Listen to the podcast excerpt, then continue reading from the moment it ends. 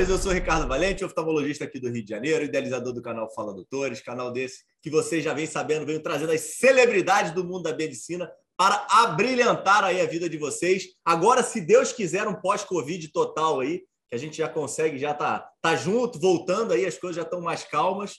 Ainda com muita sujeira no ar, muita coisa difícil, momento complicado na saúde. E seguimos aí com nossas celebridades aí. Hoje, o grande Adriano Londres, um empreendedor da saúde, um super palestrante, economista pela Tufts, 30 anos de saúde suplementar, esse cara tá ficando velho, tá? Estou entregando ele aqui já. Fundador e vice-presidente da ANAP, diretor executivo da Qualicorp, autor do livro. Eu não li esse livro, hein? Quero ler. Não encontrei ele para comprar. Saúde é coisa séria e a culpa é do dono. Esse daí eu comprei, hein? Vou começar a ler.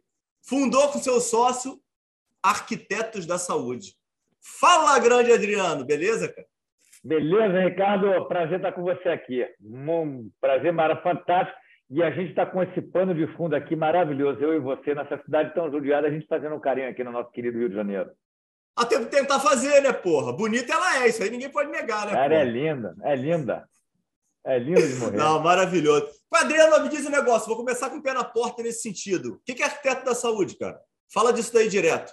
Arquiteto da Saúde é uma consultoria que nasceu em 2018 para com a visão de que a gente precisava ajudar quem paga a conta, que são as empresas, a se empoderarem em relação a, vamos dizer assim, a gestão, a gestão da saúde de uma maneira mais ampla, embora a gente matue em questões assistenciais, mas empoderar quem paga a conta a ocupar um espaço que ele efetivamente não vem ocupando. O porquê do nome? Porque cada projeto é um projeto. Esse nome surgiu de uma maneira absolutamente não científica, num almoço entre eu e meu atual sócio, que falou, estava fazendo uma obra em casa, todo mundo acha, acha, que tem uma história, você contratou uma empresa de brand, não tem nada disso. Falei, Adriano, nós temos que nem os arquitetos. A gente realiza um projeto em, em função de um sonho de orçamento. Eu falei, você acabou, acabou de dar o nome da empresa. Batemos o martelo ali. Então, arquiteto da saúde é isso. A ideia de que a gente pode, é, a gente cria e viabiliza projetos personalizados é, voltados para trazer eficiência na gestão do custo. A gente não faz a gestão assistencial, tá, Ricardo? Que ano que começou? 18. 18. 18. Começou em... Eu já nem me lembro mais se acho que foi 18, 17. Foi 18. Foi 18 que Pô, eu fiz um ano é... sabático. Foi 18 eu falo que todo mundo que está vivo pós-pandemia tem história para contar, né, cara? Então você já tem já uma verdade. certa maturidade aí, vocês como empresa, né? É verdade, é verdade. e a gente nasceu no contexto em que o mercado já não crescia, o mercado voltou, o mercado, quer dizer, o setor de saúde suplementar, e eu não chamo de sistema porque eu me, me recuso, às vezes por a falha eu chamo de sistema, a gente não tem sistema, a gente tem um setor. O sistema pressupõe uma organização, uma harmonização que a gente efetivamente não tem mas o setor voltou a ter o número de beneficiários agora em dezembro que tinha, agora em janeiro, dezembro, que tinha em dezembro de 14. É muita destruição de valor, Ricardo. Oito anos depois, a gente voltou a ter o mesmo número de beneficiários que tinha oito anos atrás. Enfim. E a nossa crença é: o setor não muda na velocidade que poderia, também, e não exclusivamente, porque quem paga a conta permite que isso aconteça. Permite que os desaforos, no sentido de que eu, é, é consenso de que a evolução do custo na saúde suplementar poderia ser num patamar muito menor do que ela é, se a gente estivesse endereçando várias das causas raízes das, das ineficiências que a gente conhece, mas discursa muito, pratica pouco. Uhum. Então, precisamos, com certeza. O contra, não tem dinheiro novo. O contratante precisa nos cobrar maior eficiência no uso do recurso, que passa pela maior eficiência no cuidado. E aí, e pergunta procura... objetiva: é possível, né? Ah, não tenha dúvida que é possível. Eu vou citar um exemplo, eu vou citar um exemplo, não quero dar. Cada, cada empresa tem a, sua, tem a sua história, tem seu ponto de partida. Né? Obviamente que eu falo empresa, que a empresa tem maior poder de barganha, de negociação, de capacidade de gestão. Tem uma empresa, a Cidade Pública, que administra 75 mil vidas do, é, dos funcionários da Ambev. Se não me falha a memória, de 2019, aproximadamente, quando eles começaram a assumir o manche da gestão como um todo, do cuidado, do benefício, uh, da saúde dos colaboradores, o custo dele cresceu a IPCA menos 3%. A inflação médica brasileira medida por, medida por nós, a gente calcula o VCMH do Brasil. Ontem, ontem apresentamos uma parcel desse VCMH, VCMH do Brasil, então a totalidade é, dos beneficiários do plano do Brasil, ela cresce historicamente a duas vezes o IPCA. Essa empresa cresceu IPCA menos 3%. O que não quer dizer que todas serão assim, mas é possível. O setor vem. É, é possível, eu não tenho dúvida que é possível fazer mais e melhor com o recurso que está disponível. É só colocar em prática um pouco do que a gente discursa e pouco faz. A gente pode desenvolver isso um pouco mais quando. Olha aqui, vocês têm que mudar essa porcaria desses termos que você, desse termo que vocês adoram, que é essa porcaria de inflação médica, hein? Inflação é da saúde, hein? Para de botar tudo na minha conta, porra. Que não é assim, cara. Ricardo, cara, você está coberto de razão, né? Inconscientemente acham que a culpa é do médico. Você tem toda a razão. Você que nunca tinha pensado nisso. Olha, Pô, filho... esse termo é horrível, cara. Ricardo, antes que me xinguem, tem que explicar que eu sou filho neto de médico. A medicina está aqui. para de se defender, para de se defender, pô. Mas é verdade, pô. Nasci eu, eu cresci no ambiente médico, a verdade é. Eu estou na área da saúde, é, não é por influência, mas é por todo esse meio. Mas eu quero você tem tá. Eu nunca.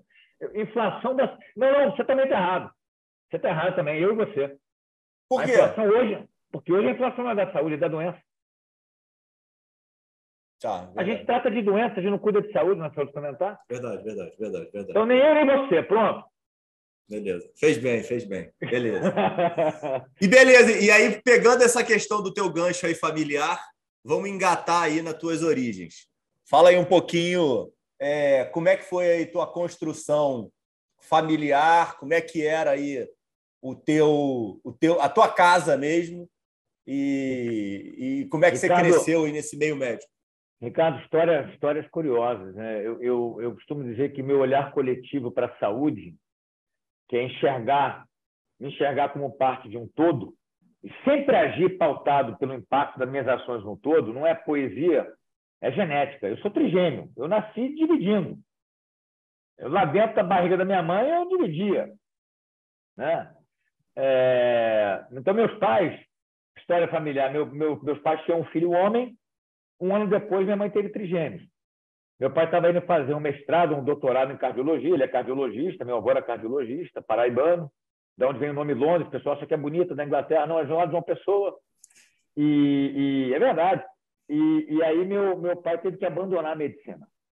Imagina, com quatro filhos, menos ele, ele abandonar a medicina para para encontrar uma maneira, naquela altura ele não tinha mais tempo e recursos, vamos dizer assim, para como é que eu vou dizer, para desenvolver na, na, se desenvolver na medicina, ele foi ser gestor hospitalar. A família começava a ter, na época era uma casa de repouso, né? então era um hospital. Meu pai seguiu ali, tendo que pagar as contas do, do, dos quatro filhos. Três anos depois teve mais um.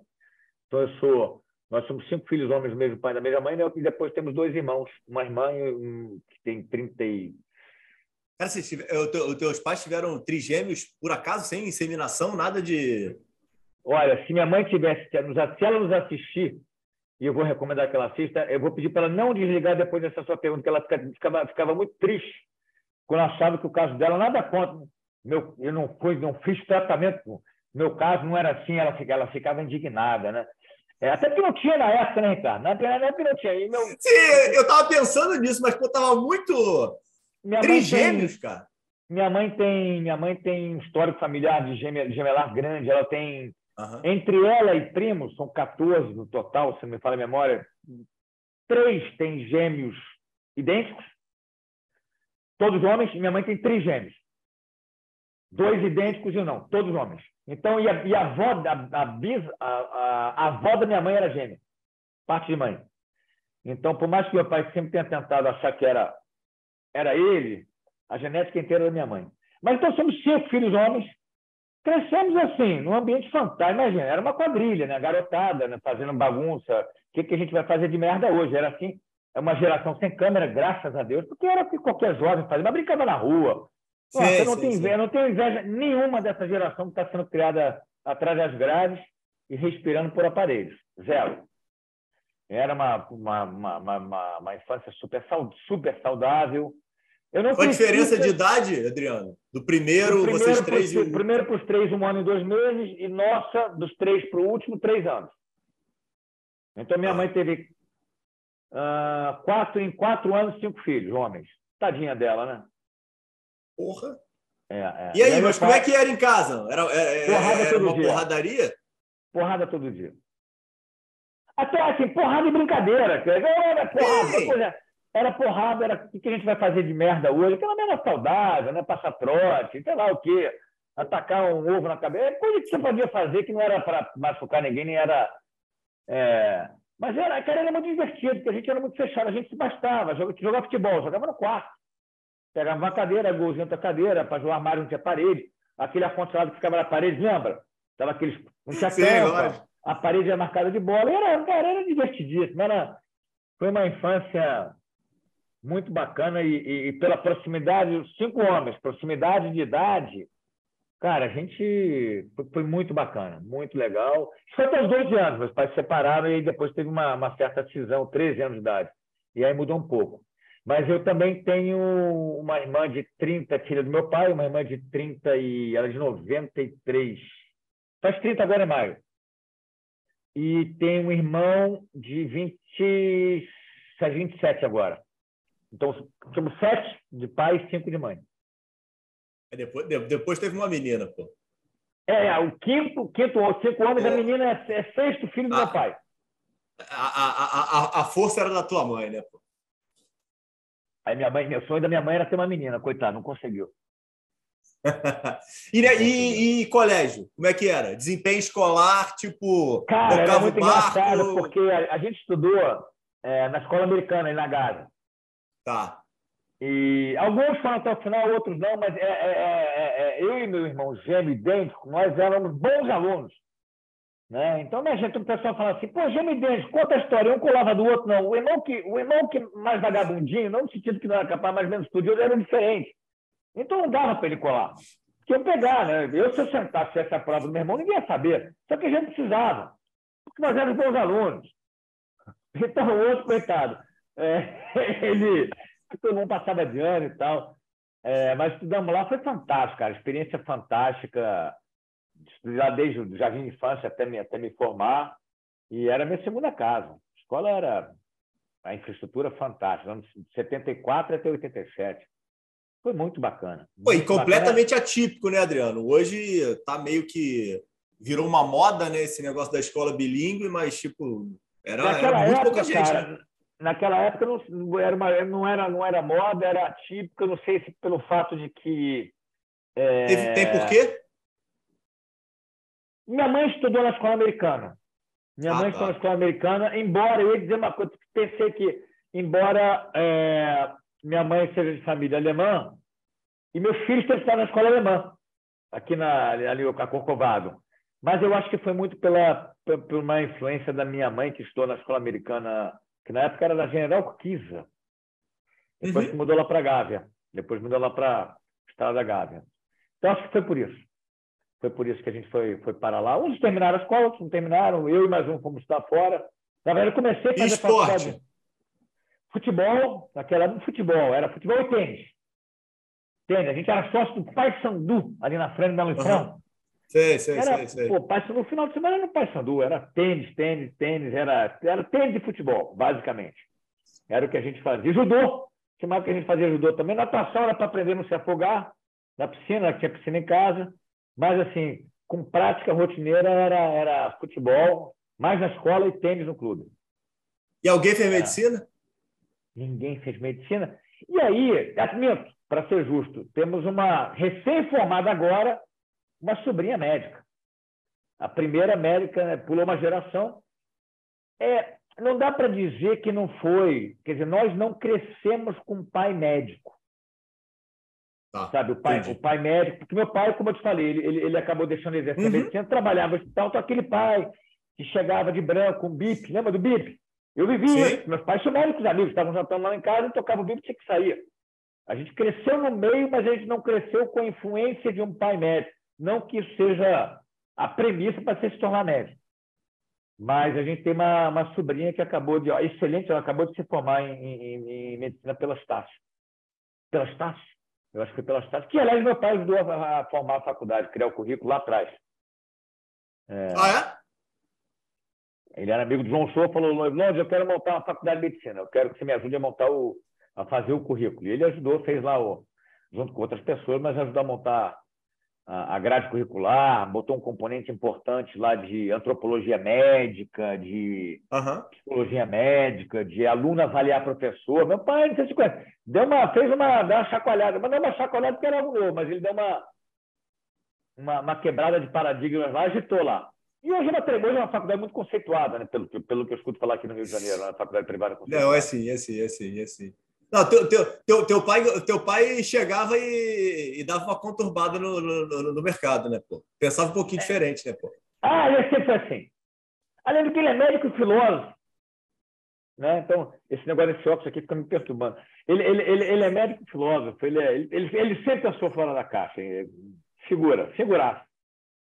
Tá, me diz o um negócio. O que, que você vai fazer em Boston, cara? Onde é que vem isso? Isso tem muita influência da escola, os amigos Zero. todos queriam ir para fora. São, são os acasos que acontecem na minha vida. Eu tinha terminado a faculdade, a escola, nunca tive, por algum motivo, nunca tive, ah, eu vou estudar fora.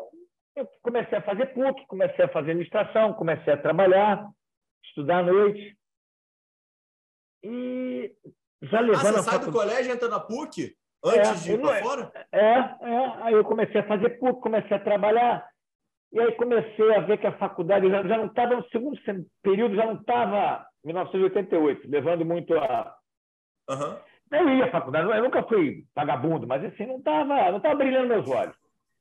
Cara, a história é muito louca. A minha vida é cheia de sinais assim. Eu conheci um, eu tinha uma namorada americana cujo melhor amigo do pai teve um acidente de moto em Itaipava uma, ele estava fazendo trilha, viu uma moto na direção contrária, prensou o pé dele e ele ligou para a família, é um executivo americano aqui no Brasil. Não, vem para os Estados Unidos, aí no Brasil você não vai fazer nada, vem para os Estados Unidos e tal. Chegou lá, queriam amputar o pé dele.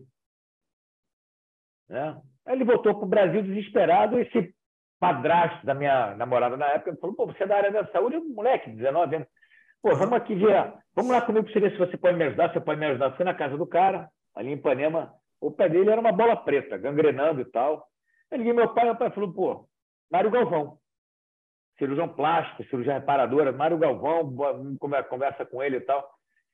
Esse americano perdeu metade do dedão no pé. Lá fora queriam amputar o pé dele, e aqui ele perdeu metade do dedão. Ele queria absoluta gratidão, é, queria me pagar por ter ajudado. Eu falei, não tem como você me pagar, né, de tanta gratidão. Pô, vocês estão na escola americana, tem que estar fora, eu vou te ajudar, eu vou fazer isso, vamos fazer, vamos. Ele começou a me botar essa pilha. Olha que coisa louca, cara. Eu perdi contato com esse indivíduo, mas se às vezes você encontra uma pessoa que faz uma divisão na tua vida, né, que faz com que você, um anjo da guarda, e eu já estava levando a faculdade nas costas e tal, e aí que eu decidi ir para lá. Eu fui para a Califórnia primeiro fazer um curso de férias, que já era tarde para aplicar para uma faculdade melhor. Fiquei um ano na Califórnia e transferi para Tulsa, em Boston. Aí fiquei lá um ano, já que eu estava morando fora, naquela época não tinha internet, a gente falava por telefone cinco minutos por mês, que era caro, e eu às vezes preferia não falar, porque era um mês de. Eram 15 dias de tristeza para falar cinco minutos para ficar 15, 15 dias triste. Preferia criar um bloqueio como uma maneira de me, de me blindar. Né? O mundo era gigante. Na época que eu fui morar fora, era carta. E o Correio Brasileiro era espetacular. Chegava em quatro dias. Melhor do que meus amigos árabes, chineses, de Abacuá. E aí eu fui então para Boston. E já que eu morava fora, do Brasil, eu dizia que o mundo tinha dividido em dois, Rio de Janeiro e não Rio de Janeiro. Então, eu tinha passado um ano na Califórnia, um ano em Boston, a minha faculdade de Boston tinha intercâmbios. Falei, vou para Londres. Aí passei um ano em Londres, morando em Londres, e voltei e terminei em Boston. Eu fiz faculdade Rio, Califórnia, Boston e Londres. O meu ciclo universitário foi passando pelos quatro lugares. E aí você. Ei, como é que foi isso para tua cabeça, cara?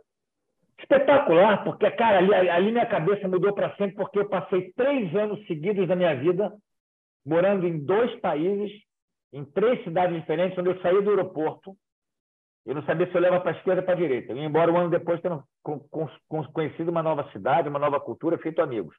Então, ali, ali eu me desprendi de absolutamente tudo. Eu falo que moraria em qualquer lugar do mundo por algum tempo.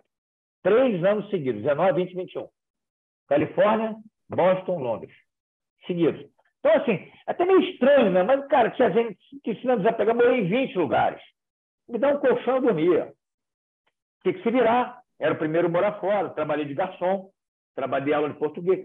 Uma experiência. É isso que eu queria te perguntar. Como é que era a questão de, de grana? Teus pais te ah, bancavam fora? Você... Zero, zero. Vendi. Quando eu fui morar fora, meu pai achava que eu estava indo atrás dessa namorada, com quem, com quem, que eu já não namorava mais. Ah, teu pai ficou puto? Não ficou puto, mas ele achava que eu estava indo atrás dela, eu vendi meu carro, eu tinha um carro, vendi meu carro, falei, tá bom, não quer pagar, eu quero estar fora. É, muito pautado pelo americano que eu te coloquei, Paul, nome dele, esqueci até o sobrenome, uhum. eu falei, eu vou. Eu vou. Ah, você vai atrás, meu professor da foto, você vai atrás da namorada. Eu pensei assim, eu vou voltar com o canudo, vou entregar na mão dele. Assim eu fiz. Uhum. E, e, aí, como eu queria muito, né, despertou para a necessidade de eu, de eu transportar seu estudar, eu simplesmente vendi meu carro, juntei os trocadinhos que eu tinha. Meu avô materno me apoiou no, emocionalmente, não com grana. Eu tinha uhum. grana por ano. Eu paguei quando acabasse a grana. Eu tinha, eu tinha combustível para fazer um quarto da viagem, um terço. Eu já tinha um ano de PUC. Alguns créditos eu consegui. Um terço, um pouco mais do que um terço. Falei, cara, eu vou, preciso fazer na PUC. O que couber, eu fazer? Aí cheguei lá, fiz isso. Meu pai foi me visitar um ano depois e viu que eu não estava de brincadeira. Aí ele passou a assumir, mas eu saía do Brasil, eu, eu saía do Brasil com 100 dólares no bolso. Uhum. Porque eu não pedia, eu achava que tinha que me dar, era orgulhoso. Pô, tudo está fora. E lá me virava, cara. Cara, a dor ensina eu passar por dificuldades para você crescer tanto, meu amigo, assim. Eu não precisava ter passado por várias delas. Mas eu chegava lá, pô, cara, eu preciso pagar comida. Eu fui garçom. Garçom da faculdade, vamos dizer. Aí dava aula de português. Era assim que eu fazia. E depois de tanto tempo você pode contar a verdade, né? Você encontrou a porra da namorada lá, né, cara? Nunca, não, não, não. Foi, não, foi uma vez na casa dela, Cara, tem uma história ótima. Fui uma vez na casa dela com meu pai. Eles moravam no norte de São Francisco. Mas é uma história longa que eu vou desviar um pouco, uma hora, uma hora eu te conto. E foi, foi isso. Foi isso. Não, fiquei, tanto é que ela morava uma, uma hora e meia de mim, eu fiquei um ano na Califórnia, depois eu, eu já não ia ficar lá. Eu, eu passei para uma universidade na Califórnia, lugar maravilhoso. Santa Bárbara, mas eu acabei indo para o frio de Boston. E, tá. pô, cara, mas foi uma experiência assim, fantástica, fantástica. E coisas que aconteceram comigo, para você ter uma ideia, nesse período. É... Ricardo, eu morei com chinês, eu morei com mexicano, eu morei com australiano, eu morei com belga, eu morei com inglês, eu morei com americano, e eu já até esqueci como é que mais eu morei, cara. Eu morei com, eu morei com chinês quando eu fui fazer um curso de férias. Ele estava, ele não terminava já a terceira faculdade. Se ele terminasse, ele tinha que voltar para a China comunista. Então, ele tinha bolsa, ele ia pingando de faculdade em faculdade. Entrava no quarto, ele estava meditando em pé. Você imagina que contraste, você chegar, já era agitado, entrar no quarto, o cara meditando em pé com uma camisa puída, que você vê até a pele dele, assim, totalmente desprendido de tudo chinês. Aí, cara, assim, eu, durante o tempo tinha um quadro na minha faculdade, me, me acompanhando daquele, daquele cidadão chinês na Praça Celestial com um tanque, desviando dele, lembra disso? Lembro. É, é, é, é, outras coisas interessantes que uma faculdade me permitiu. Eu é, e aí, porque lá você não se forma em economia, você se forma em que eles chamam liberal arts e você tem, escolhe uma área de especialização. Então, na verdade, a rigor, eu não sou economista reconhecido com diploma no Brasil. E para mim, tanto faz como tanto fez. Mas eu tive umas duas experiências muito legais para compartilhar, já que a gente está falando de vida. Uma foi, eu fui estagiário no Parlamento Britânico, eu vi a queda da okay. Margaret Thatcher. Ela... É, porque quando eu fiz o intercâmbio, a gente tinha lá uma governanta da faculdade e ela tinha esse, esse, esse acordo. E perguntou quem queria. Eu falei, então eu quero. Então eu era assessor de porra nenhuma de um parlamentar britânico, né? É, do MP, que eles chamam, né? E lá você vê coisas curiosas. Eu trabalhava lá no lá na Câmara dos Comuns, trabalhava, estagiava, numa uhum. sala de um por nenhum, dividida por dois parlamentares sem janela. Você vai a Brasília, você vê alguma coisa um pouco diferente, né? é, um pouquinho diferente. Botar os 50 que são contratados não cabe na sala, tem, né? Mudou nada. E o indivíduo parlamentar vai passando uma boa parte do seu, do seu tempo lá na, lá na sua constituency, lá na sua área de atuação, bota distrital. Meu papel era falar muito com o cidadão, com o eleitor dele, que ligava para o telefone. Então, ó, é o cidadão cobrando na ponta. Então. Assistia aquele escrutínio do primeiro-ministro que vai ao parlamento, uh, acho que duas vezes por semana. Eu assistia aquilo e levava minha, minha diversão levar os ingleses para conhecer o parlamento deles. Era uma diversão, eu como brasileiro. Então, cara, assim, via parte ia cair dentro do próprio partido. Eu estava lá nesse período. Quanto vale isso, né? Isso é minha faculdade. Pô, e vi, e outra fantástica, trabalhando de garçom, não tenho troco, fui visitar um amigo meu na França, no Thanksgiving de 89, novembro de 89, estou no avião, só tem gente indo ver o muro de Berlim cair. Fui a Berlim. O guardinha jogou o muro para mim. Então, assim, isso vale muito mais do que a parte acadêmica, sendo muito sincero. Quer dizer, tanto as dificuldades quanto as oportunidades. Foi fantástico. Mas eu tinha uma certeza, Ricardo, no meu caso, é, e talvez que o mundo fosse muito maior. Eu queria voltar para o Brasil. Tinha isso mesmo? Calor humano. Eu queria voltar, em nenhum momento pensei em ficar lá. Eu. E aí não cresceu quem queira quem tenha fica, mas eu queria voltar. Uhum. Calor humano. Aquilo me fazia falta. E como é que foi a volta, cara? Como é que você encaixa a tua volta? Você voltou perdido? Como é que foi? Eu voltei querendo ir trabalhar no mercado financeiro. Fiz algumas entrevistas. E aí o médico, esses da médicos da NASA, tá vendo? O médico trabalhava lá no hospital da, da minha família, viram muito jeitoso. Estamos precisando de alguém aqui na área financeira. Fica um pouco aqui com a gente quando você faz suas entrevistas e aí vai tocando. Aí eu tomei gosto pela área da saúde. Você volta e o país estava numa zona da porra, né, cara? Cara, eu voltei em janeiro de 92. Janeiro de 92. Já tinha tido o Collor, já tinha saído, acho que foi em 91, né? É, tava, tava, era, tava caótico, tava caótico. Eu já não me lembro detalhe, mas eu voltei e, e e aí fui para lá como algo temporário, transitório e acabei ficando. Aí fiquei lá de 92 a 99, quando teve uma reunião do sindicato de hospitais e estavam discutindo sucessão, aí meu pai falou, ah, mas você me representando, sindicato patronal, né? Eu cheguei lá, era junho de 99, a lei que regula plano de saúde é de junho de 98 e a ANS é de 99. Sim. Adriano, precisamos de alguém que para suceder aqui. Você, se você se relaciona bem com o plano de saúde, põe ele. Vem assumir esse lugar aqui. Rapaz, eu falei que me convidou, foi louco, e mais uma loucura que eu fiz, loucura no bom sentido, né? Assim, eu brinco, então, mas eu, eu, eu, se eu puder dizer uma coisa assim, confie na sua intuição. Né? Então, eu, eu. Não, eu gosto disso, cara. E aí? Você estava preparado? Porra, Porra nenhuma, nenhuma. foi. Porra nenhuma. Mas assim, me convidaram, mas você sabe se relacionar com o plano de saúde. Eu era moleque de 29 anos de idade, tive o apoio. Essa semana tive o almoço, o Vicente Pires, o Samaritano, Francisco Eduardo Procardíaco. Adolfo Carvalho da Bambina. Meu pai é velha guarda, e, e, enfim. Então, eu convivia com, a, com essa galera né, de outra geração, mas que era muito, independente de concorrência, não.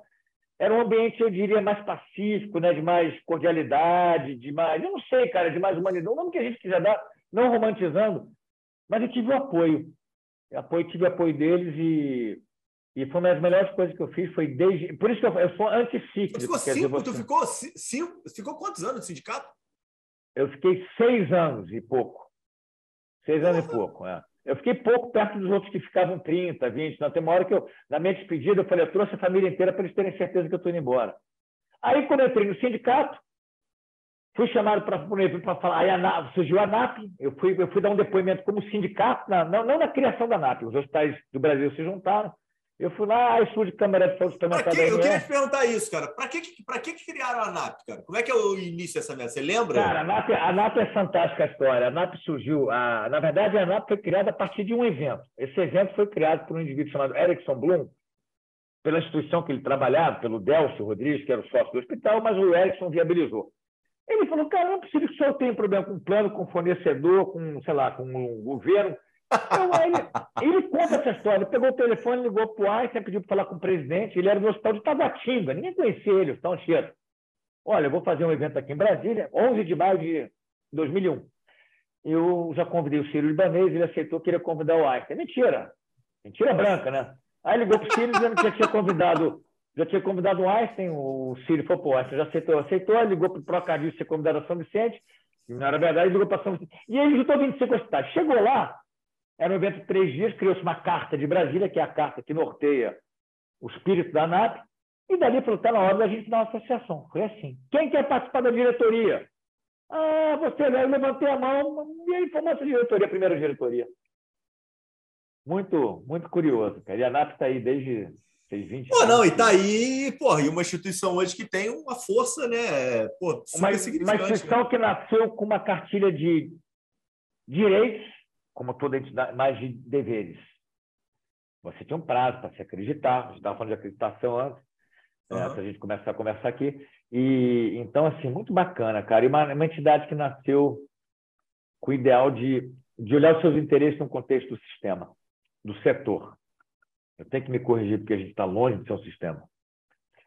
Então, a história da LAP é essa, cara, muito, muito curiosa. Eu fiquei lá durante é, também quatro, cinco anos. Aí cometi a loucura de me candidatar a deputado federal. Eu tenho um lado muito maluco, você já percebeu, né, Ricardo?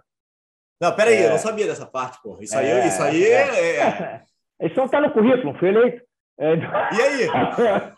Cara, eu estava. 2000, olha, 2000, 2000, 2000, eu, eu, eu participava dessas duas entidades de classe, o pessoal dizia, Adriano, a gente precisa de um representante.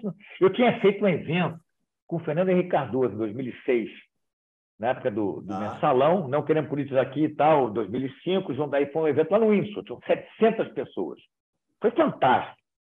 É, ele para falar sobre a saúde no Brasil e tal. Eu acho que ali ajudou um pouco as pessoas. Pô, Adriano, a gente precisa ter um. um esse evento foi 2005 a gente precisa ter um representante da saúde suplementar e no Congresso Nacional. Fizeram um almoço para mim de surpresa, a saúde na política e tal. E eu, cara, eu tinha morado fora, voltei para o Brasil no sentido, eu quero servir esse país, eu quero ajudar esse país. A experiência de morar fora te faz valorizar mais ainda. Quando você sente a Sim. falta de alguma coisa, você valoriza mais. Eu falei, cara, eu omisso não serei. Vocês vão me apoiar? Eu tinha quatro filhos, três filhos nessa altura. Não, minha filha já tinha nascido quatro. Olha que loucura. Vocês vão me apoiar? Vamos embora. Eu me candidatei, federal de cara. Era o que fazia mais sentido até pela relação com a saúde suplementar, principalmente. Foi uma experiência de vida absolutamente fantástica, das melhores da minha vida. Assustadora, gratificante, tudo que é uma montanha russa de sentimentos, você pode imaginar, eu tive nessa, nessa história. E aí eu tive uma, uma Fiquei em nono, era uma coligação do, do PV do Gabeira com o PPS da Denise Frossard, que me convidou para participar da, do partido. É, foram 92, tinha 92 candidatos, eu fiquei em nono, quatro se elegeram. E aí, quando terminou a eleição, eu estava assistindo a apuração lá na frente lá do TRE, lá na cidade, e você via aqueles mesmos nomes aparecendo e tal. Eu fui entendendo como é que funcionava a política, eu me, me conscientizei de que, naquela altura, e a minha percepção, sem nenhuma fundamentação científica, ou você é uma figura pública ou, é, o suficiente que represente ou simbolize algo. A Denise Frostar simbolizava o cumprimento da lei. O Tiririca representava a descrença na política. Né? É, o Gabeira representava talvez a ética na política, né? o meio ambiente. Que quer ser. Então, ou você é público suficiente que represente alguma coisa e não tem recurso para ir possa se eleger, ou é grana. E eu não era nenhuma coisa nem outra. Né? Mas o dia que eu fui ao Maracanã e vi o número de eleitores sentados assistindo o meu jogo, eu falei, não comprei ninguém, não dei uma caixa d'água para ninguém, saí de lá feliz da vida. Mas eu saí muito reflexivo e preocupado com, a, com a minha, com minha com, não com a minha eleição, porque eu me considero um vitorioso, cara. Dei a cara a tapa, consegui quase 9 mil, 8 mil, 500, já não me lembro quantos votos foram, não comprei ninguém, não contava mentira para ninguém, explicava qual era o papel do deputado federal, que não era assaltar a rua da pessoa que estava me perguntando. E conheci o Rio de Janeiro como eu não conhecia, vi que a gente vive numa bolha aqui na zona sul do Rio de Janeiro, você anda 10 quilômetros para qualquer canto fora o mar, não tem água encanada, não tem esgoto tratado, a saúde pública na época era inoperante, inexistente. É triste, cara. Você vê pessoas boas, fui acolhido em qualquer lugar que eu fui. Em qualquer lugar que eu fui. Fui numa casa com a parede caindo, o cara com um computadorzinho, presidente de uma associação de moradores. Cara, eu conheci muita gente rica, de coração, independente do que tem no bolso. Mas muito. Foi, cara, foi uma das melhores experiências da minha vida. Saí assustado, pensando o seguinte: democracia não é só ter direito ao voto. Não. A gente precisa verdadeiramente educar uma geração de brasileiros para que a gente possa subir um degrau. Até lá, não sei se a gente pode chamar isso aqui eu, eu não, para mim, democracia não é só poder votar. Mas você não tentou de novo, não, né? Eu não tentei de novo, eu recebi é, convite de cinco partidos para me candidatar a vereador. E como eu vi com uma banda tocada, eu falei: não. Não é para é, mim. Não é para mim. trepar aqui nisso, né? Não é para mim. Não é para mim. Fez a minha tá, parte. não, peraí. E, e outra coisa que você estava falando aí de um monte de filho. Como é que é a, a, a, constituição aí da, do, teu, do, teu, do teu casamento, do teu primeiro casamento aí no, Quando você volta dos Estados Unidos, cara? Ah, não, mas foi tempo depois. Foi, foi em 90. Eu Você tinha cinco filhos em, em, em 2006, não, não, não. cara? Em 2005? Não, não, minha ex-mulher tinha dois filhos. Ah, tá. Quando eu a conheci, de cinco e dois, e eu tive dois filhos com ela. Meus filhos hoje têm 23 e 19. Tá, entendi. E, e, e esses meus dos dois filhos da minha ex-mulher, com quem eu tenho relação até hoje, tem 30. Estava aqui hoje agora, estava aqui, estava até aqui comigo agora há pouco. 30 e. Vai fazer 30, ela é de 90, 30, tem 32 e o Felipe tem 29. Tem nada, minha irmã. Pô, legal, viraram teus filhos mesmo, né? É, viraram. Então, eu fui padrasto com 26. Fiz muita coisa muito cedo na minha vida, muito doido, né? E fui vodrasto com 52. Eu acho que eu vou ser bisadrasto com 80. Pela matemática, Ricardo, eu vou ser com 80. vai 26 mais 52, 78. Pode me cobrar. 78 eu sou bisadrasto. É, porque a, a, minha atual mulher foi avó há um ano e a filha vai ter bebê nos próximos, a qualquer momento. Então já sou bisadrasto. É ótimo. Já é, é maravilhoso. É, a, é, não, não, você você você está muito bem, cara. Então assim, você pode falar essa, é, é, essa, essas suas brincadeiras aí de envelhecimento, porque você, não está tá se entregando, pô. E é. me diz o um negócio, aí depois dessa história aí toda aí, é aí que, que inicia aí a história da Qualicorp? Não, Qualicorp. Ah, boa pergunta, cara. Tem na eleição você fica meio frustrado e tal, não sei o quê, pipipi e tal. Fala, pô, você, você achava uma coisa, né? E eu falei, cara, o que, que eu vou fazer da minha vida? Quatro filhos. Eu falei, a vida vai ensinando a gente o que a gente não quer fazer, né? A gente vai estar sempre buscando o que a gente quer, mas a gente vai começando a uhum. o que a gente não quer. Eu falei, deu para mim de trabalhar numa empresa da família. Não quero mais, eu quero uma outra, eu quero um outro ciclo, eu quero uma outra, um outro momento, eu quero para fora. E aí eu tinha sido abordado por corretoras, etc. e tal. Um amigo meu lá de trás, que era diretor do Flamengo, falou: monta uma corretora. Eu falei: você tá maluco? Eu não sei nem o que é isso. Cara, eu sei que eu bati na porta. Quando eu era candidato, quando eu era presidente de sindicato me pediram para trabalhar um prêmio, uma corretora. Eu tinha gostado dos caras. Eu bati na porta e falei, ó, fui convidado para trabalhar, ser sócio, de uma corretora, mas eu gosto da, da linha de vocês. E eles me, imediatamente me chamaram para participar, para me tornar sócio lá. Eu fiquei. Dois anos depois, a Qualicop nos compra.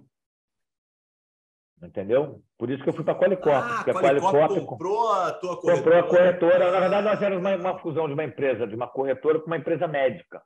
A Qualicorp gostou da proposta, foi em 2009, nos comprou e a gente ficou. E eles, eles quiseram reter alguns dos sócios como executivos. E aí lá eu fiquei quase três anos, só que eu ficava de São Paulo, em São Paulo de segunda a sexta, e eu comecei a me deprimir nem, essa, não, peraí, mas essa compra aí era relevante? Aí você se, se estabilizou financeiramente nisso daí? Não, com quatro filhos é difícil ser relevante, né, cara? não, na época eu não vou dizer que não era uma grana boa, era uma mudança de patamar, mas não era uma mudança, não era uhum. algo que se dissesse assim, vou, botar o boi na sombra. Não, não dava. Entendi. Mas foi um, foi um, cheguei uma sobrevida bastante razoável, né? Fora pacote. Não, né? o, o, negócio, o negócio não foi longo, né? Tipo, foi o quê? 2006 a, até. A minha participação de 7 a 9, mas o negócio tinha crescido bastante. E a gente juntou com uma outra empresa. Cara, foi tudo certo no momento certo. Sorte. Pouco sorte, né? E, e aí a gente ficou lá. E aí eu fiquei como executivo lá, só que a gente ficava de segunda a sexta. Minha filha tinha três anos de idade. Quatro. Meu filho tinha 10. Cara, chegava em casa sexta-feira à noite, bagaço na laranja e domingo, depois do almoço, eu sentava, deitava na cama e chorava. Eu não tenho a menor vergonha de falar isso. Né? A vida não é feita só de coisa bonita, né? Falei, cara, não estou vendo meus filhos crescerem. Vou embora. E aí chegou uma hora que eu pedi demissão. Vai fazer o que da vida? Eu sei o que eu não vou fazer. O que eu vou fazer, eu vou ver. Eu nunca tive medo de ousar, sabe? Hum. Frida Kahlo tem uma frase que eu aprendi tempo depois, que onde não puderes amar, não te demores. Você não está bem com aquele... Cara, começa a construir uma saída. E eu, eu achava que desempregado não ia ficar, né? que eu não, não tinha construído nenhuma animosidade com quem quer que seja, que eu tinha procurado fazer um trabalho bacana por onde eu passei. E eu queria estar perto da minha família. E aí, eu recebo um convite para trabalhar no hospital em São Paulo, Hospital do Coração. Falei, oh, muito obrigado, eu estou voltando para o Rio de Janeiro. O que você vai fazer da vida? Não sei, vou te indicar alguém. Aí chega em casa, minha mulher fala, por que você não propõe ficar de terça a quinta? Eu falei, não vai aceitar. Hospital? Era área comercial, não era assistencial.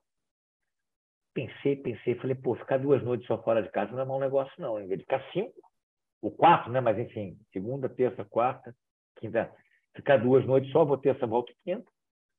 Aí propus ao meu antigo chefe, doutor Kifuri, meu amigo querido, ele topou. Difícil foi virar para minha filha, que tinha seis anos de idade na época, falar assim. E você tinha falado que tinha voltado, né? Vou voltar, mas estou voltando, mas vou ficar um tempo. Mas, pai, ah.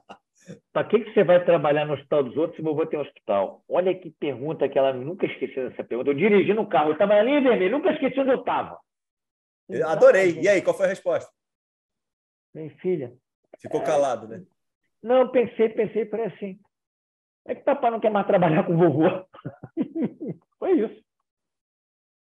Foi isso. Papai quer, quer trabalhar diferente. E aí eles. Eu fiquei nessa 11 anos, até a pandemia. Né? Toda semana. Pim, pim, pim, pim, pim, pim, pim, pim. Toda semana. Teve um ano que eu ia, ia voltar. Não, mas peraí, e aí, e, e aí isso era a resposta só para ela ou tinha um pingo de verdade é, lá atrás que quebrou o pau com teu pai? Como é que foi isso? Não é, cara, não que eu quebrei no pau com meu pai, porque a gente não mas assim, a gente tinha pensado de maneira diferente de enxergar o negócio. Meu pai é uma visão Entendi. muito assistencial, muito. E eu não, não recrimino, eu acho que ele tem um. É uma visão, o negócio era dele. Não, podia... puta mérito, né, pô? É, é, puta mérito. Ele que fez, ele transformou a casa e repôs no hospital. Quem sou eu para.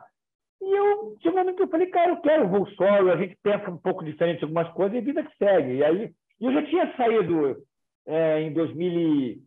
Eu comecei, eu não comecei a sair, não foi quando eu fui para a Coreia, quando eu fui para sindicato, associação, a ANESCA, eu tive o apoio dele para dizer, cara, uma parte do teu tempo vai ter que ser dedicada para isso, para o bem do setor.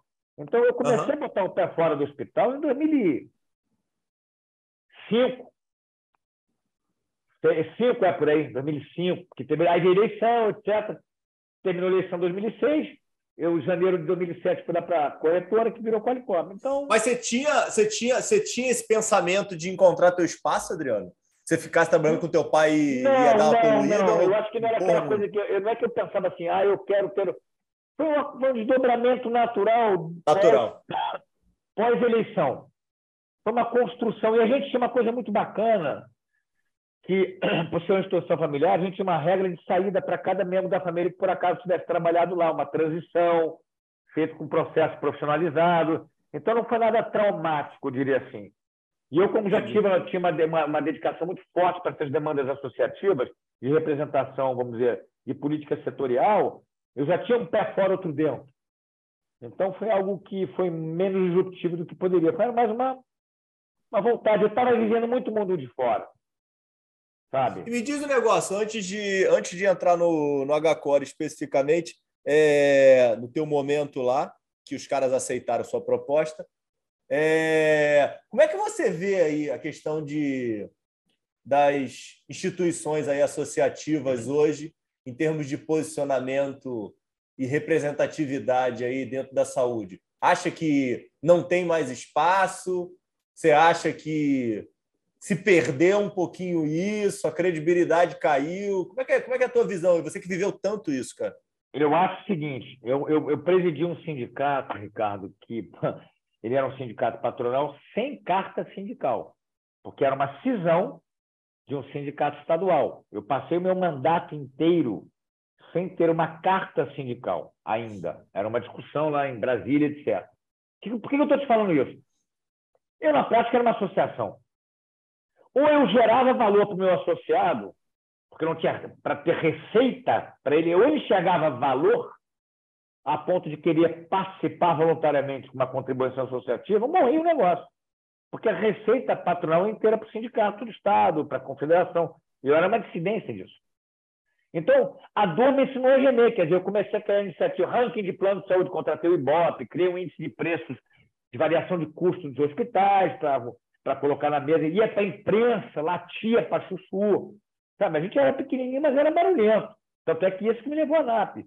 Então, eu me reinventava enquanto entidade, entidade de classe, trazia um espírito associativo com geração de valor, ou não tinha por que ser. e tive o apoio dos meus, vamos dizer, dos pares, né, dos hospitais, deram 45 na época, hospitais e, uh, e, e clínicas, 49, já não me lembro mais.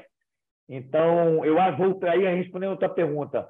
É, eu acho que a representação sindical puramente perdeu um pouco de força, não só pela, pela, pela, pela, pela questão das leis, etc., mas também pela. Eu acho que hoje em dia, hoje você tem redes, naquela altura, hospitais individualizados, etc. É, mas depende muito do quanto que essas entidades entendem. Eu acho que o, o, pouco importa o rótulo, sindicato, associação, federação, que vale a entrega. Então, terá espaço, sim, para, eu acho que para uma. Pra, é importante ter, sim, entidade de classe, é, sem que tenha uma visão umbilical. Não se pode fazer. Eu, eu, eu já dizia na minha, naquela altura, e eu, você já percebeu que tem um lado bem sonhador.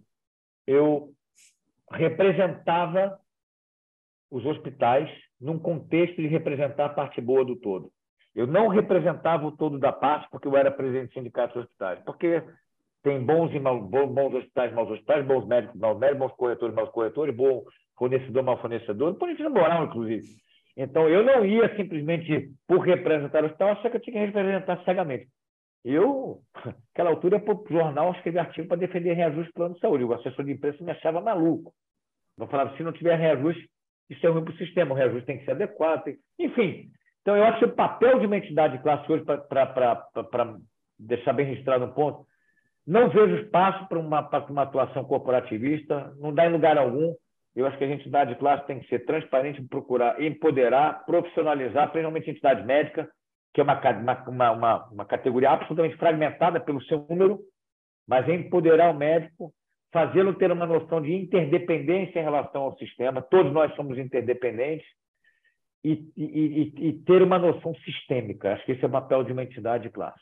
E separar o joio do trigo, sinto muito. Ah, muito. Eu, eu, eu, acho que a, a tua resposta foi brilhante. Você começou, né? Precisa entregar valor, né, cara? Essa aqui é, é a realidade, né, cara? Em tudo. Em tudo. Ah. A gente tem que. Você não está entregando valor, cara, não tem por que existir. Fecha, né? É, é. é, é, é. O pessoal fica amarrado naquilo ali, né, cara? Ah, porque é, você vive de passado, cara. Cargo. Qual é a tua entrega? Qual é a sua entrega, cara? Não tem entrega. Dane se presidente, vice, confederação, pouco importa, cara. Pouco importa. O que você está entregando? Para o teu representante, de maneira legítima, verdadeira e transparente para o teu representado. Não adianta para entregar falsas promessas que eu vou defender, eu vou brigar, eu vou negociar o resto. Cara, o olhar tem que ser sistêmico. Não tem espaço para aventura, para aventura. E nem para irresponsabilidade. Eu estou dizendo que se tem arrodo, não, mas uma entidade de classe sem olhar sistêmico não é uma entidade de classe legítima, na minha opinião. Beleza, volta para o Hospital do Coração aí. E aí você entra lá e como é que foi lá a tua, tua, tua, tua experiência? Cara, foi fantástico. Eu, eu tinha, era uma experiência, primeira experiência uma instituição hospitalar em São Paulo, no outro mercado filantrópico. Meu papel era. Primeiro de tudo, você conseguiu que a tua filha aceitasse, porra. Ah, consegui, cara. Graças a Deus, senão não ia, não. Minha filha aceitou, aceitou assim. É, mas eu fiquei, aí eu fiquei lá três anos, tinha um aval, um apoio. Cara, eu tive excelentes líderes. Eu não posso reclamar, tanto no Hospital do Coração. É, meu, meu grande amigo me apoiou, me deu carta branca, confiava em mim tinha o desafio de reinventar a relação comercial, formalizar a relação, buscar novos modelos, é, desenvolver novos serviços. Foi, foi, cara, foi muito legal. Eu ia para lá feliz da vida, cara. Eu fui ganhando menos. Eu falo para as pessoas assim, eu quando pedi demissão da Qualicol, fui para o Hospital do Coração, essa história é ótima. Eu sentei com o meu chefe, falei, precisa negociar salário. Eu falei, pois é. Eu falei, por onde começa? Eu falei, eu sei. Eu falei o seguinte, eu vou dizer para o senhor quanto é que eu ganhava. E a gente começa a conversar por aí. Aí eu mostrei para ele, ele falou, meu filho, você ganha mais do que eu. Hospital filantrópico e tal, você ganha mais do que eu, temos um problema. E aí fui pagar 30% a menos. E, cara, fui pagar 30% a menos, fui feliz. Eu, tava, eu já não estava, estava feliz por, por, pelo que eu tinha, por questões pessoais também, algumas questões sim, sim. mais pessoais. E, cara, eu estava, é, assim, a, tem um negócio que não se paga com dinheiro, que é paz de cor, paz de espírito. Isso tem preço. Isso não tem preço. E eu fui pagar menos. Feliz. feliz. Tem coisas que o dinheiro não compra, cara. Tem coisas que o dinheiro não compra. Gostava muito. Pô, ambiente era um ambiente de trabalho espetacular, cara. Espetacular. Espetacular. Fui muito feliz ali. E, e, e, e o que, que acaba isso daí? Cara, acaba isso daí que meu amigo, falando de líderes, que foi quem comprou a corretora lá na, na, na época que ele era, ele era presidente da Qualicop, mas nunca cheguei a trabalhar com ele. Mas era presidente da Qualicop, era meu amigo de ANAP, Maurício Esquim. Foi do Sírio, foi da presidente da NS, etc. Tal. Um belo dia, me liga e fala assim, ó, estou precisando de você aqui na Qualicop. Eu falei, não, não quero voltar para aí tal, não sei o quê, estou bem aqui. Não, não, vamos conversar e tal, quero que você toque empresarial. Ai, meu Deus do céu, cara. Eu fui almoçar com ele. Adoro ele, meu, meu amigão também. Fiz amigos, cara. Fiz, fiz excelentes amigos. E, e ele me fez uma proposta recusada. Me deu autonomia. Eu disse para ele: quero responder a você. É contigo. Quando você tiver. Eu estou vindo em confiança a você, porque é para um puta líder. E, e para eu contar para o meu ex-chefe, cara. Eu contei chorando. Eu quero o que eu estava sentindo. Eu contei para eles chorando. Falei, olha, não sei como dizer isso, mas eu recebi uma proposta. Eu amo o que eu faço. Eu amo, tá, eu é uma pessoa que está lá, tem um apoio total, mas é uma proposta que é irrecusável. Não é pela grana só, mas a grana é, é importante e eu vou ter um ambiente. Eu sei que eu vou ter um ambiente de paz. E tive. E tive. Mas eu contei chorando o meu chefe. Sem vergonha nenhuma de ser humano. Nenhuma. Meu amigão até hoje. algum? Zero. Zero. Legal. Decisão muito difícil. Passei uma semana dormindo mal. Muito difícil. Que olha ele fala, tá tão idiota, cara. Tu pagar tanto a mais. Falo, cara, não é só isso. É lealdade, é o, sabe, é o. É, foi... Não, e você não sabia o que você ia encontrar, né, porra? Aquilo eu ali, sabia. você tava. Não, não, não. Eu, sabia, eu, de uma certa maneira, sabia, porque eu tinha passado por lá três anos antes e eu ia assumir uma área que era que eu gostava, que era a área empresarial. Não, não tinha nenhuma relação com outros, outro segmento da empresa e tal. Entendi. Então, de uma certa maneira, eu sabia. Era um outro momento do mercado, mas eu sabia, não era totalmente desconhecido. E eu tinha a confiança absoluta em quem me estava convidando. Absoluta. Né? Mas foi, cara, foi uma difícil, uma decisão das mais difíceis de eu tomar e de eu compartilhar. Eu entrei na sala do meu chefe e comecei a chorar, cara. Eu, eu sou assim, Ricardo. Eu, a gente, uma coisa que a gente aprende, cara, eu fui de sindicato, de associação, de empresa de capital aberto, de empresa familiar, de empresa de hospital filantrópico, de órgão regulador, quer dizer, como de maneira consultiva, de associação. A gente não pode perder uma coisa de perspectiva que eu falo é o óbvio, né? A gente basta a gente ser humano em todo lugar. A gente não precisa deixar de, deixar de, se, de ser e agir como seres humanos por onde quer que a gente passe, independente do chapéu que a gente tem, da posição que a gente tem. Então, eu não me mudei em momento algum, independente do chapéu que eu estava vestindo. E isso é pretendo carregar comigo. Não, porra, cara, você, a, a, a, grande certeza que eu tenho é que você tem que ser muito forte, ser muito autoconfiante para mostrar a tua fragilidade, né, cara? Essa é a verdade. Ah, cara, eu cresci com um pai que sempre teve Legal. conosco. Meu pai é médico filósofo, meu pai, meu pai sempre permitiu uma coisa que você falou de, de criação, que ele, que a gente tivesse nele o, o esteio de amparo emocional espiritual. Então, pô, pai, tô mal, quero conversar, fiz merda. Vem, meu filho, senta, conversa, não julga, sabe? Então a gente sempre. E é o que eu mais procuro fazer com meus filhos. Eu tenho maior orgulho que meus filhos me fazem isso comigo.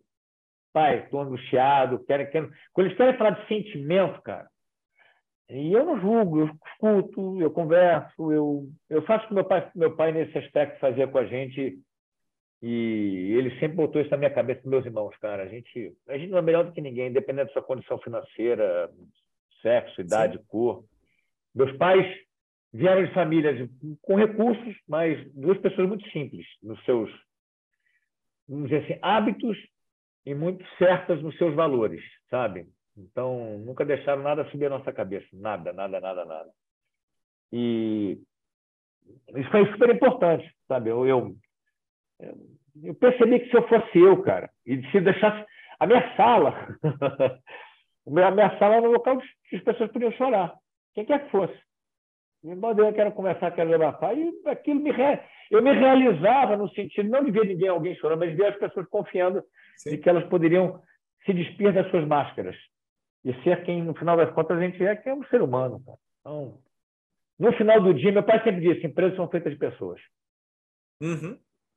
Empresas são, são pessoas, cara, são seres humanos. E eu vi que por onde eu passei eu não precisei mudar. Eu não mudei nada, Ricardo. Não precisei vestir máscara. A gente vai se desumanizando, a gente vai se criando, transformando em personagem, a gente começa a botar máscara. Você tem protocolos, liturgias, etc., mas você não precisa se desumanizar. Não precisa. E as pessoas valorizam isso. Valorizam isso. E isso não é virtude, isso deveria ser obrigação. Ah, já virou corte, pô. Já vou, já, já, já vou, já, já, já, já preparei aqui. Eu hoje em dia já estou falando já para o meu editor, eu coloco aqui no meio do episódio já, que eu acho interessante de um corte, já virou, ó. Maravilhoso, pô. Olha aqui, é, não, mas aí, peraí, outra coisa. Você passa por um período de merda na Qualicorp, né? Porque o país começa a dar uma decaída, né? Cara, é eu volto para lá, eu, né, eu volto para lá eu volto para lá em setembro de 14. O pico de beneficiários de planos de saúde no Brasil foi dezembro de 14. Muito interessante a tua pergunta. Ah, beleza. Eu volto para assumir a parte empresarial. É era, era menos de 5% do negócio do Qualicorp. Era o empresarial, plano de saúde empresariais. E a gente sabe que 70% dos planos de saúde são empresariais no Brasil. Ah, Cara, entendi. Eu não fiquei, eu não fiquei eu não tinha nenhuma responsabilidade pelo adesão, que é o carro-chefe da empresa. Na primeira passagem, eu tinha diretor de relacionamento com o cliente. Então, era cliente entidade de classe cliente empresarial.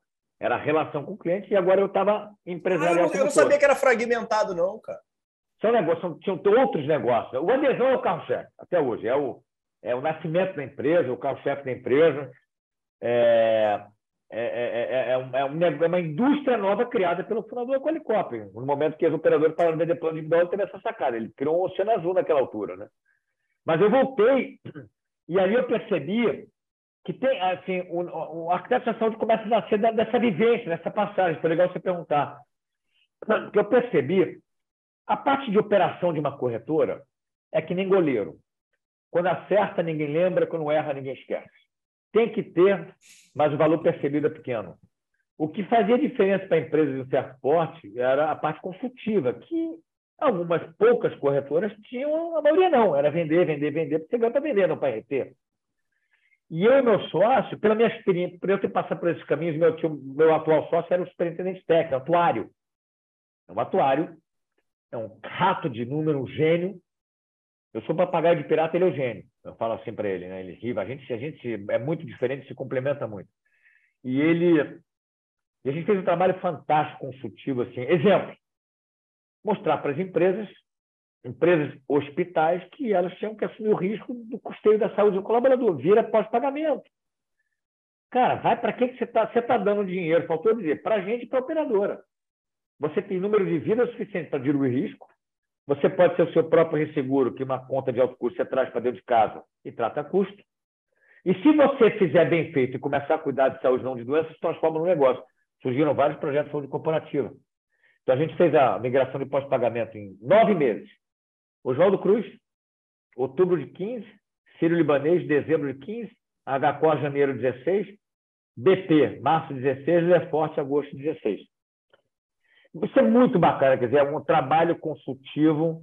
E estão lá, até onde eu sei, quase todos, talvez um só não, tenha, não esteja mais em pós-pagamento, não sei se está, os outros todos estão. E vários desenvolveram a saúde corporativa. Não que eu tenha dado ideia, mas eu senti, olha, faz um case dentro de casa. E você tem tamanho para isso. Então, isso é uma pegada muito consultiva. E eu percebi que para o cliente médio para grande, esse era o valor agregado. Fiquei com aquilo na cabeça quando eu saí, fez um ano sabático. E foi quando eu voltei e falei, cara, quero fazer alguma. A gente precisa ajudar quem paga a conta a entender que ele tem um poder muito maior que ele, do que ele sabe e que ele use isso a favor dele do setor. Uhum. E aí nasceu a consultoria. Então foi, foi, foi desafiador, sim, porque o mercado perdia a vida, a gente perdia a carteira, normal, né? Mas a gente reinventava e procurava gerar valor através do trabalho consultivo. Como no HCOR, o desafio era reinventar a relação. Eu cheguei no HCOR, tinha um contrato que não estava assinado. Caí no palco operadora, um pau. A Cassi. Cheguei na Cassi, estava achando que eu estava nela. Falei, pô, peraí, vocês estão com uma glosa e tal. A gente foi ver, tanto eu quanto o novo gestor, que é meu amigaço hoje. Falei, cara, a gente não, não temos um contrato assinado. Não sei se você deveria estar falando isso aqui, mas estou dando um exemplo só, né? É... Cara, tinha um contrato assim, a gente falou assim, ou a gente vai virar amigo, ou a gente vai virar, vai se matar. E criando uma relação. Eu cito ah, se virar amigo, então não tem problema, porra. Não, não, total. A gente é Mário Jorge, cito o nome, Mário Jorge, paraibano. Já nasceu, falei, opa, nossas origens são iguais, cara, vamos brigar. A gente falou, cara, nós estamos no meu barco, cara.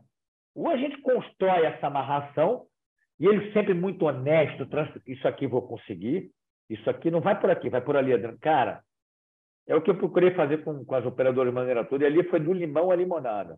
Então, é exemplo de coisa, dizer, você, em alguns aspectos, uma não formalização, e outros, a necessidade. O de ser comprado um parque tecnológico em oncologia, em, em, em radioterapia e em, em, em gamma knife, um aparelho. E aí, como é que você como é que você cria uma proposta de valor para o operador, onde você tem Santa Catarina, ABP e Oswaldo Cruz em volta de você com serviço consolidado. Então era, cara, reinventar como? Procedimento gerenciado, preço fixo, independente da E aí vai. Então foi muito bacana. Foi. Então, assim, é, duas coisas, cara, assim, obviamente que a gente toma nossos tomos, que eu já coloquei alguns aqui, você sofre, mas assim, cara, segui minha intuição e eu fui vendo ao longo da vida que eu, que eu, eu aceitei uns desafios meio doidos, mas me ajudaram tanto, cara. Uma entidade de classe, enfim, esses todos que eu estou te colocando. Né, foram, foram me diz o um negócio. Que momento que você começa aí a tua prática da meditação? Cara, a prática Quanto que ela te ajudou, cara? A prática da meditação já era algo que eu tinha curiosidade, já, eu já, já tinha começado a fazer yoga. Tem gente que chama de yoga, eu não consigo, cara, eu só chamo de yoga. É...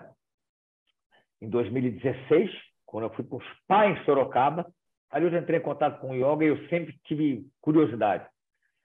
É, mas a meditação foi há dois anos atrás. Também era uma coisa. Pô, meditação. Eu tinha. Cara, eu andando na praia, uma, não na praia, eu estava uma vez numa praça em Ipanema. Eu conheci uma senhora. Eu não sei, ela não era uma bruxa, mas era, não era uma bruxa, mas era assim. Eu cheguei, fui parar na casa dela, no Jardim Botânico.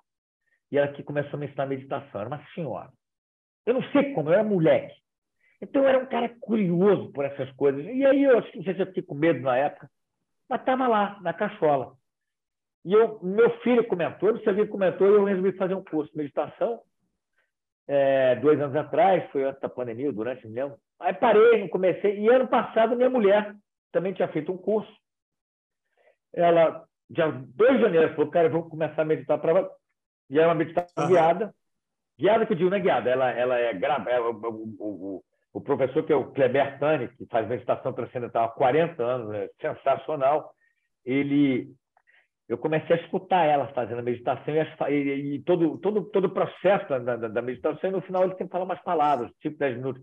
Falei, porra, gostei desse cara. Eu embarquei, cara. Então eu faço todos os dias há um ano, há pouco tempo, um ano e pouco, regularmente. Maravilha. Ricardo, o mundo lá fora está muito louco. Se eu não cuidar do mundo aqui dentro, cara, a gente pira. Então, hoje eu dedico um tempo precioso, como diria Mário Quintana, eu moro em mim mesmo. Se eu não cuidar da casinha, cara, eu viro macaco e loja de louça. Eu sou agitado, eu sou, então assim, eu cuido, cara, eu dedico um tempo precioso para ter o que eu defino como sucesso. Paz interior. Porra, maravilhoso, hein? Ia te perguntar, ia te perguntar isso. É assim que você define? Paz interior. Sucesso na maioria é, pô, conta bancária do cara, é o cara ter lá, o cara. Conheço muito, muito rico infeliz, mas muito rico infeliz. Conheço muito Não, e, pobre. E, muito e, pobre isso, é, isso, é do, isso é do caramba, né? Porque é, só depende de você, né? Só depende de você e não custa nada, cara. Eu falo com meus filhos. Por, meus filhos me vêm praticando yoga, me vêm é, eu tenho uma estação de hora aqui, na, aqui do meu lado, de cabeça para baixo, aqui no meio da pai na sala. A minha casa não é para ser do arquiteto, é para ser minha, pô, tá na sala. E, cara, eu, eu dedico algum tempo da minha vida diária é, para as coisas que fazem, me trazem paz. Então, é a meditação e terapia, a meditação e a yoga, a terapia também faço há mais de 20 anos. É, a meditação e a yoga eu faço meditação todo dia, yoga cinco, seis vezes por semana. E me faz bem onde eu me encontrei, é onde eu busco paz, onde eu termino sereno, onde eu pauso, onde eu olho para. Cara, é. E, e, são coisas simples de fazer. E não custam nada. Tem disciplina. E eu vejo que eu me sinto muito melhor. Eu sou uma pessoa. Cara, a melhor maneira de a gente ajudar os outros é a gente estar tá, bem. Só tem, só tem esta maneira. E não quer dizer que eu esteja bem todo dia. Eu sou que nem. Eu falo para meus filhos: a gente é que nem a natureza. Tem dia que chove, tem dia que faz sol. Uhum. E normalmente o dia mais bonito são os dias depois da chuva, que você enxerga lá longe. Dentro da gente é igual. Tem dia que a gente tem que deixar chover, cara. E tá tudo certo, não brigo com isso. Então hoje eu. Cara, a gente vai ficando mais velho. Estou com 53. Eu falo para começar assim, ficar mais velho não pode ser só coisa ruim, né? Você vai perdendo tudo, vai perdendo cabelo, vai perdendo o vai perdendo virilidade. Você tem que ganhar, mas na verdade, senão a gente deprimia, cara. Eu vou te falar agora, Ricardo, eu sou mais feliz com 53 do que eu era com 30. Eu sou mais feliz com 53 do que eu era com 30. Autoconhecimento, né, cara? É, e a gente vai simplificando, cara. Graças a Deus a gente vai ficando mais velho. A vida vai ficando mais simples. Tem, se a gente não atrapalhar, ela fica mais simples. A vida não precisa ser grandiosa. Hoje em dia, o que vem nem para a gente, né, cara? Tem que ser grandiosa. A vida precisa ser plena. Eu outro dia estava conversando com meus filhos. Minha filha tem horror de falar de morte. Eu agradeço todos os dias por estar vivo. Eu convivo com a morte todos os dias. Todos. Todos os dias eu agradeço por estar vivo. Todos. Já tive pavor da, da morte. Pavor. Hoje em dia não tem. E eu falo para meus filhos. Falei, é, uns dois meses atrás. Deixa eu falar uma coisa para vocês. Vou falar uma vez só. Se eu morrer amanhã, amanhã, minha vida terá sido linda para mim. Guardem isso. Ela não precisa ser grandiosa, ela não precisa ser segura pública, não precisa ter conta bancária gorda. Ela terá tido sentido para mim. Guardem isso no momento de dor. Falei uma única vez. Acabou. Meu filho leva a minha. Não, pai, não. filha, você vai morrer. Confúcio tem uma frase linda: todos temos duas vidas. A segunda começa quando a gente se dá conta que só tem uma. Na verdade, deles não tem isso. Mas na nossa idade, eu desde 10 anos de idade que eu fiquei sabendo que eu ia morrer um dia. Não sei como nem porquê. Um dia acaba para sempre, como eu acredito. Aquilo me dava pavor, hoje não dá mais. Quero viver, cara, quero viver mais 30, 40, quero viver bem. Mas tenho noção da minha finitude, cara. Isso faz a gente ter noção do nosso tamanho também, cara. Nosso, é, a, a, a, a, vida é um. É isso, cara. Sim. E, e, e, cara, é um presente, não é? Não? Pô, tá vivo é um presente, é lindo, cara. Porra, eu vou jogar fora? Eu vou roubar? Eu vou maltratar? Vou ser desonesto? Que isso, cara? Tá louco. Tá louco. A gente está aqui para ser uma. Ter, a gente tem uma missão. Estou filosofando para cacete, né, cara? Pode filosofar? Não, tá do caramba, porra. Não mete é, bronca, porra. É. Cara, a gente está aqui com uma missão. Ser humano. É isso. Todo mundo está no alcance de todo mundo. Então, a vida é simples, cara. É linda. A gente tem dias bons, tem dias ruins, tem dia, tem dia que triste, tem dia que eu acordo deprimido, tem dia que eu acordo preocupado, mas assim, eu me cuido, eu sou como qualquer um, né, cara? Então eu, eu, me, eu me cuido, me, me, me, sei lá. E é isso, não, não sei. Porra, não, rapaz, do caramba, adorei, é. adorei, é. Adriano. 100%, Legal. cara. Obrigado aí de verdade pelo teu tempo. Maravilhoso é aí nosso papo, tá? Eu, eu, Baita eu, de, uma, de, de, uma, de uma honra aí, de uma oportunidade aí de trocar essa ideia com você e conhecer essa puta história aí de sucesso tua, tá? Parabenizar. Ricardo, aí, sucesso. Não, cara, eu que te agradeço quando você me falou, cara. Eu falei, cara, vai falar de quê? Cara, eu, eu, pô, eu adorei também, cara, porque eu, eu gosto muito desse tipo, eu gosto de papo cabeça, cara. E às vezes a gente tem pouco, né, cara? Eu tenho muito papo cabeça comigo. então, mas eu, eu gosto muito disso, de, de, de falar sem as máscaras, sem um. Pô, é, e é bom, a gente, a gente repassa a vida, né, cara? Revisita a vida, super, super Pô, legal. Eu vou, falar, eu vou, te falar, que é difícil, Adriano. Eu vou te falar que é, é um projeto, eu gosto de falar, gosto pra caramba de fazer, tô amarradão de fazer. Mas, é, cara, tem muita gente que não está preparado, cara, para para tirar a máscara, sabe? Para trocar essa ideia mesmo. E o respeito, é a individualidade de cada um, né? Mas. É, todo, todo mundo tem sua hora, seu momento, né, Ricardo? A gente já passou por isso, assim, é que a gente, o que a gente pensa e aprende é que conforme você vai tirando mais baixo, você vai se libertando. Sim. E que as pessoas gostam, no final das contas, de se relacionarem como seres humanos. É isso que elas querem lá dentro. Né? Então, se a gente puder ajudar as pessoas a se tornarem. Se a gente cuidar da gente, a gente ajuda os outros a se tornarem pessoas melhores para elas. Eu acho que é isso, cara. E, é, e dá para fazer, dá para ajudar. Ajuda quem está ao nosso redor, né? Quem quer que seja. Faz coisas simples, cara. Chama o porteiro do prédio pelo nome. Sim. Ricardo, eu passo no raio-x do aeroporto. Eu, todas as vezes, viro o crachá da pessoa do raio-x. Qualquer aeroporto que eu estou. Olha o nome, o crachá está sempre virado ao contrário, já que ninguém chama pelo nome, né? Então, Ricardo, bom dia, como é que você está? A pessoa fala assim. Aí eu pergunto, de cada 10 pessoas que passam por aqui, quantas chamam pelo nome? Você sabe o que 99% me diz? Você é o primeiro. Quanto custa?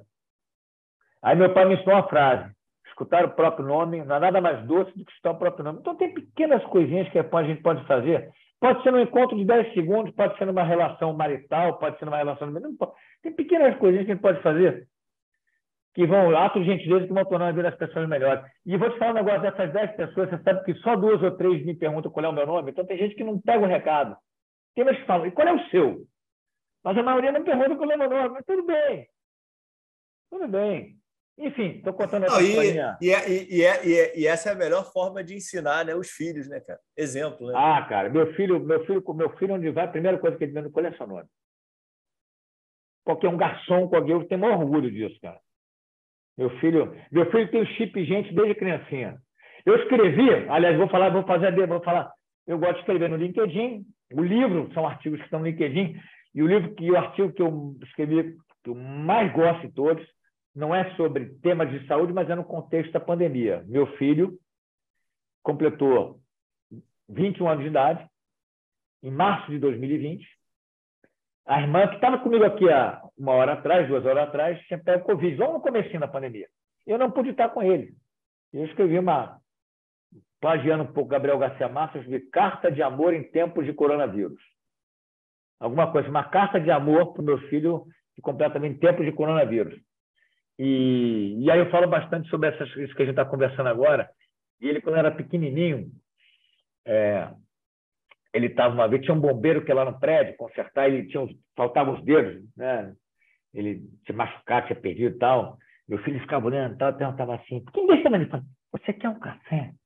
Você quer não sei o quê? Ficava olhando ele trabalhar assim, eu falei, pronto, cara. Já está tudo, já virou gente. É o maior orgulho que eu tenho é que meus filhos tratam os outros com dignidade, né? Que são seres humanos, cara. Essa é a nossa missão.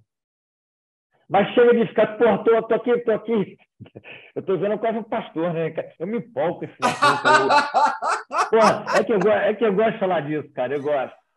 Ai, meu Deus Não, porra, do caramba, do caramba. Não, bom pra caramba, gosto. cara. Adriano, e, ó, parabéns, cara, ah, outra, olha aqui, olha aqui, olha aqui. Hoje é dia Peraí, hoje é dia 16 de fevereiro. Esse episódio aqui vai sair dia 28 de março. Eu estou é, é, embarcando para Madrid no dia 30 de março, te falei, para começar a fazer o caminho dia 2. E você vai se comprometer agora aqui publicamente que você vai ter aí um, um caminho à frente, né?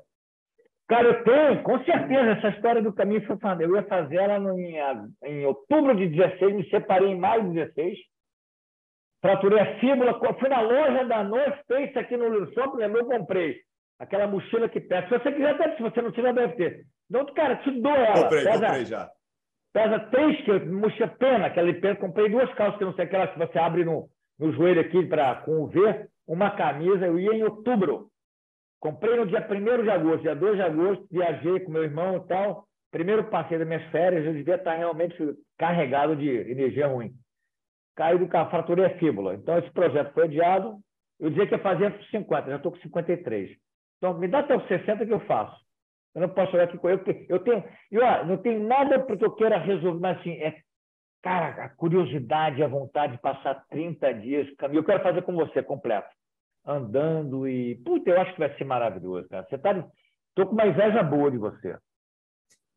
Vou, vou, obvia, obviamente, obviamente que eu vou, eu vou. A gente vai marcar um show aí para eu, eu contar minhas experiências. Total, total, vai ser um prazer, cara. Vai ser um prazer, cara. Que legal que está fazendo isso. Muito legal. Pô, Ricardo, parabéns pelo projeto, cara, que nasceu na pandemia, de você estar tá, tá conversando com, com, com as pessoas e, e pegando. Pô, muito legal, cara. Eu, só posso te agradecer porque é tão difícil a gente poder ter uma conversa. Não é que difícil, é raro né? a gente ser chamado para conversar sobre sobre o que nós somos enquanto pessoas, no final das contas, que a tua conversa passa muito por aí, né? Tá, a gente fala da trajetória, mas no final das contas é são conversas sobre pessoas mais do que sobre profissionais. Essa pegada é muito. Eu, eu gosto muito. Você vê que eu me empolguei. Não, foi maravilhoso, cara. Obrigado, arrasou. Adriano, de verdade, cara, obrigado. Vou botar depois aqui na bio aqui é, teu, teus links aí, o que tiver aí para botar. Me manda no, o que você quiser botar no WhatsApp. E obrigado aí de verdade. Fica com Deus. Eu que te agradeço, Ricardo. Cara, eu adorei, cara. Eu não vi o tempo passar, pô. Foi muito bacana, cara. Adorei. Obrigado a você, eu que te agradeço, cara. Maravilha. Valeu. Abraço. Abração, cara. Tchau, tchau.